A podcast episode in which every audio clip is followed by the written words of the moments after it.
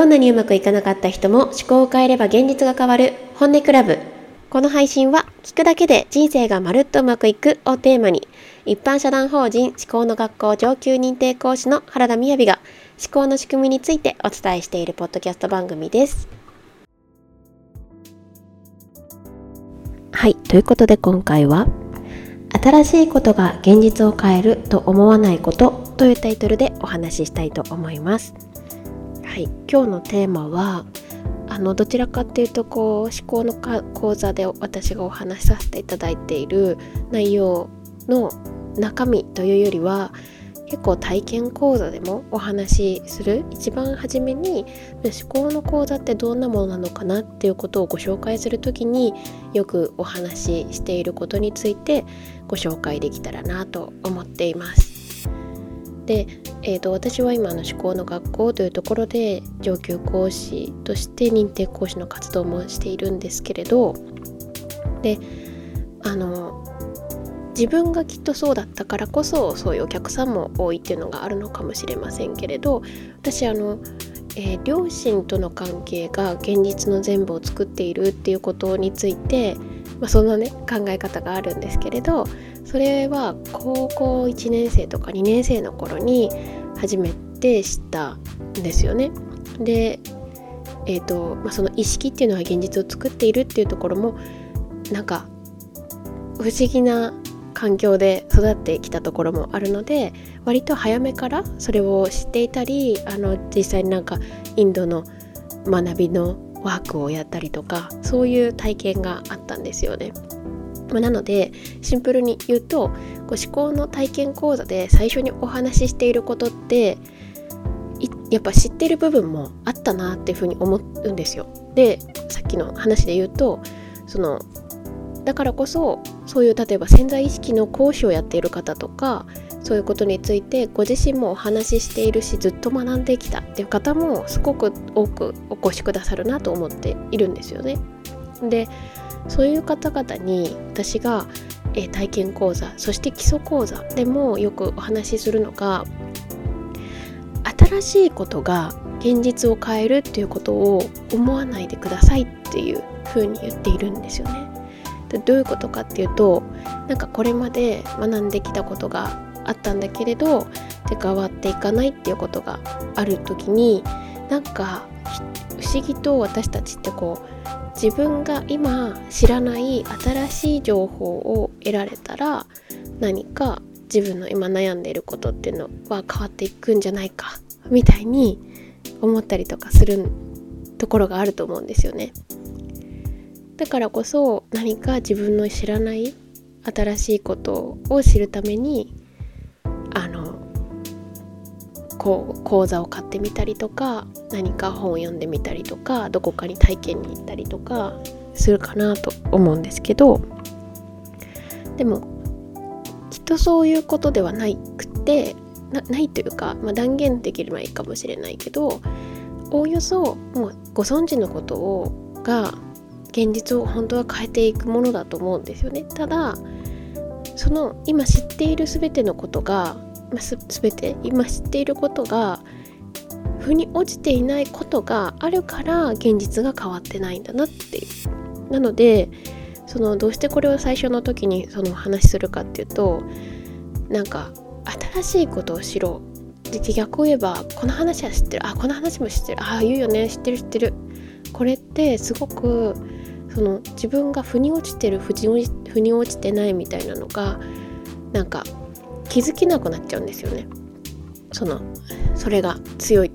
強くなっちゃうと新しいこと知りたいなってことが強くなっちゃうとあ私ってここのことこ腹から腑に落ちてないわっていうことに気づけなくなっちゃう。なのでその今日は新しいことを知ろうっていうのはやめて今すでに知っていることの中でここは自分の中でえ正直納得できてないかもとかなんでそうなのって思っちゃうところにも焦点を当ててみてくださいっていうふうにお話ししてます。で、まあ、なのでなんかこうそうですねそれで私はその昔からそういう意識のことについては早かったかもしれないけど詳しく学ぼうっていう状況にあっていて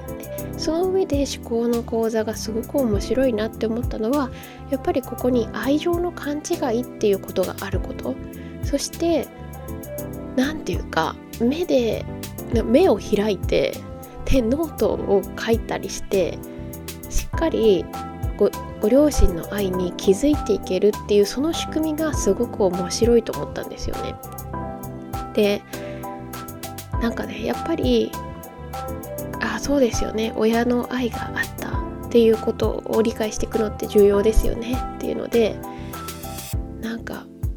愛があったって分かろうとする。そう思おうとするっていうのって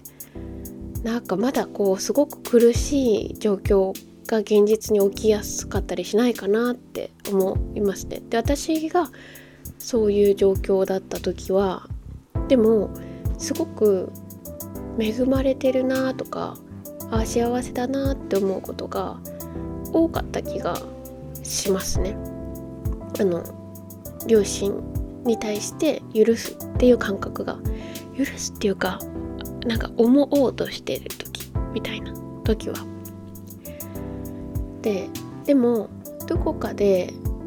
えーと、自分では影響できないものによってなんか例えば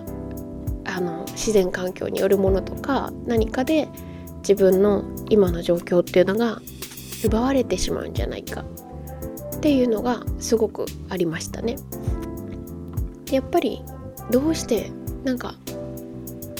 どうしてああいうことが起きちゃったんだろうって私の事故私が右目を手術した時の事故について思うこともありましたしなんかやっぱり自分の中ではどうにもできないことっていうのが100%中 10%15% ぐらいはあるんだよなっていう。なんかそんな感じでしたかね。だからこそ未来に対しても同じ割合ぐらい不安に思うっていうか。でいたなと思うんですよね。でなんかこう私が、まあ、その学びを深めていらっしゃればいらっしゃるほどじゃあそれとこれは何が違うんだろうっていうことをすごく思われるかなと思うんですよね。で私が、まあ、全ての学びを知っているわけでは、ま、もちろんないのでわからないこともあるんですけれどでもその親に愛があったっていうふうに思おうとしてるなとか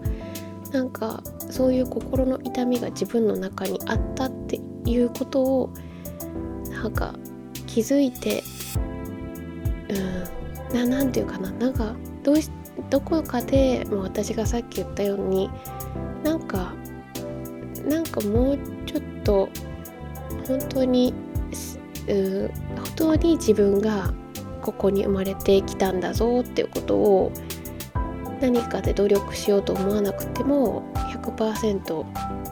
これが自分が生かされ生かせる状態だなっていうことを自分に対して作れるようになるにはなんかね人と話してみたらいいなって思いますね。その自分の体験とかについて。なんかなぜかというとあのまあ、私が今思うことですけれどこれ学びをされてきている方って私あの月に1回の Q&A 会やるんですけどでね私がそうだからすごくわかる気がするんですけどあの自分の具体的なトピックに対しての質問じゃなくてなんかねあのこう自分から話したような質問が多いんですよね。これってどうなんですか？とかこれってどうなんですか？とかこういう状況になったらどうですか？とか何ていうかななんかそういう質問が多い気がするんですよね初めてお会いした時とかに。であの何回か参加してくださったりすると自分の中に怒りがあることに気づけたりとかあとはね私がやっぱりその具体的なことをお聞きするじゃないですかでその時に自己紹介をさらっとしてくださる時にぱり誰私だけじゃなくて別に私が特殊な能力がというわけじゃなくてその場所にいらっしゃる多分、まあ、いつも10人ぐらい来てくださってるんですけれど10人ぐらいの方がどなたでもあこの話って怒ってるよね。この上司さんに対して怒ってるよねとかこの、うん、お父さんに怒ってるよねとかこのおばあちゃんに怒ってるよねとか旦那さん怒ってるよね旦那さんに怒ってるよねとかなんかね聞くと分かるんですよね人って。でなんでやっぱその具体的な自分の体験に対してこう誰かに聞いてもらうってことをを作れたら、ま、なんかどんだけ学んでいようが結果が本当だからこう結果が本当とか結果が本音だからなんかそういう中にさらっとした単語が出てくるんですよね。あのみんな大人なので、えっとまあ、すごく分かりやすく私は本当に父が許せなかったとか母が許せなかったって言ってくれる方もいらっしゃいますけど特にこう自分で学びを深められて親の愛もあ本当にあったなっていうふうにこう頭で分かるなって、まあ、頭っていうとちょっとその方にはなんか傷ついてしまったらちょっと違う。そういうふうに受け取ってもらいたいわけじゃないんですけど、うん、なんか聞いててあなんだかんだめちゃくちゃお父さんとお母さんの愛がこう感じられて大好きなんだなっていうふうには思わない。なんか思おうとしてるみたいなのが例えば強い時っていう時にはなんかもう自分の今の現在地みたいなの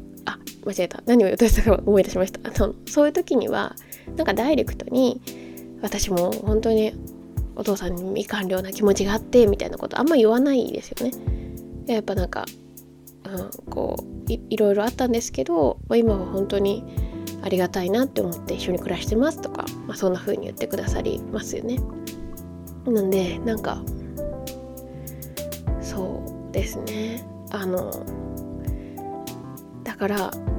喋ってみるとそういう怒ってるとかそういう日本語ではなくってなんかうんとうん何ですかね。あすごい悲しくてとか。あとはまあそれで私が自分が悪いんだなと思ってとか私が悪かったんですけれどとか。まあそれは言うかな。なんかね何か違う単語が雑談の中に本音があるっていう風によく言うんですけどそのあこれってちょっとなんかどうしてそうどうしてそう思うんですかってこう聞きたくなるようなフレーズを出してくださることがあるからあのご自身で気づかないうちに舐めた単語を使ってたりとかね。別に舐めちゃいけないわけじゃないけどっていう風になんか雑談の中から出てくることがあるからやっぱりそのどなたかにこう実際に自分の体験をお話ししてみれたりしたらそれその学んできた中で自分が今どんな気持ちでいるのかなどんな意識があるのかなっていうことを知れるんじゃないかなっていうふうに思いますね。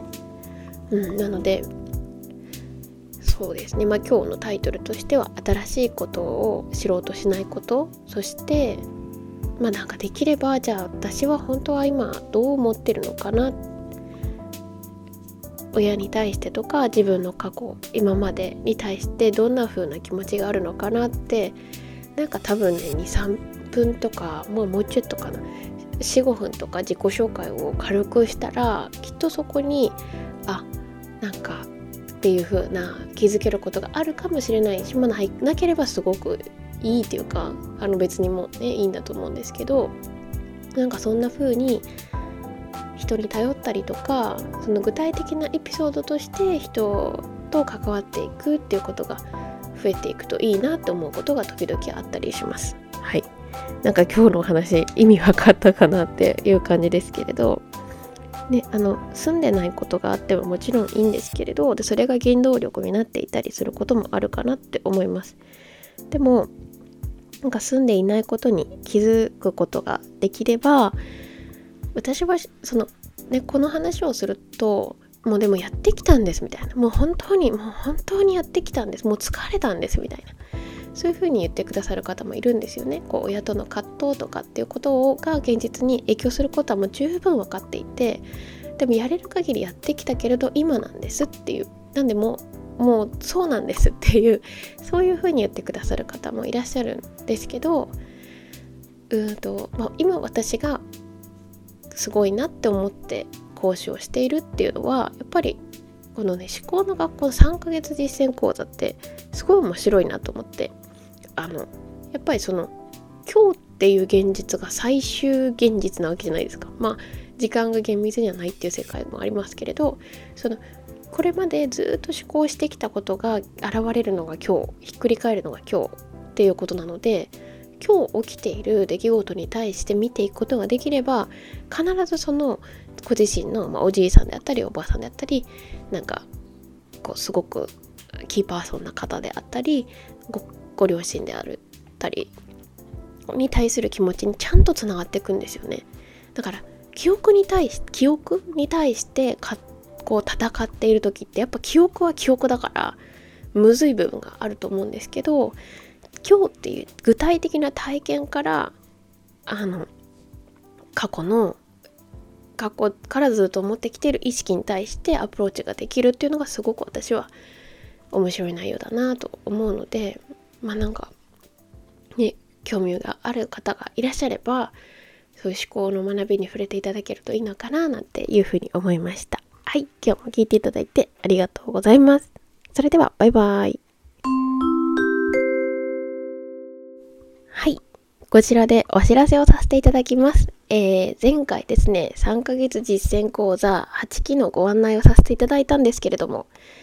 えー、こちらが満席となりまして、キャンセル待ちの方お一人をお迎えして、11名で開催することが決まりました。イエーイ。3月2日からスタートさせていただきますけれども、本当に今回はですね、あっという間に、実はそのメルマガ SNS で公開する前に8名様で最初募集してたんですけどこちらが満席になってでまあでも正式にご案内してなかったのでプラス2名様増席でご案内させていただいてで4時間ぐらいの中で満席にありがたくならなっていただいてでプラスお一人キャンセル待ちの方がいらしてちょっとやり取りさせていただいて一緒にやっていきましょうということで、えー、3, あの3ヶ月実践講座の8期の開催が決まり、そして募集が終了となりました。次回の開催は2025年なんですけれども、まああの、あ2025年じゃあちょっと先過ぎて講座はいいかなっていうふうに思われる方もですね、是非おさらい会とか、あと基礎講座とか体験講座とかやってますので、よかったらご参加ください。それではバイバーイ。どんなにうまくいかなかった人も思考を変えれば現実が変わる。はい、本日の配信はいかがでしたか？えー、本日のこの配信の概要欄にですね、ご感想フォームを載せさせていただいております。で、えー、そちらの方からですね、聞いていただいて、あ、なるほどなって思ったこととか、え、これってどうなのって思ったこととかをよかったら、なんか、お気軽にメッセージをお寄せいただけると嬉しいです。はい。で、あとですね、えっ、ー、と、メルマガ、個人的なメルマガっていうタイトルで書いてあるリンクにですね、ご登録フォームもありますので、まあ、今日お話ししたような思考の仕組みで、まあ、ちょっとこれはオープンな話なんですけれども、まあ、メルマガだからこそお話しできるみたいな内容もお届けしておりますので、こちらも無料のメールになっておりますので、よかったらご登録ください。あとは、まあ、もうちょっとなんかこの話は具体的に聞いてみたいなっていうことがあれば、えー、毎月月に1回、えー、60分のおさらい会あと30分は Q&A あのご感想というような会をやっておりますのでよかったらそちらもですね講座情報というところからおさらい会というところを見ていただけますと初めての方もご参加いただける今日のようなテーマを Q&A でお話ししている会がありますのでそちらもよかったらご覧ください。はい。ということで、また次回お会いしましょう。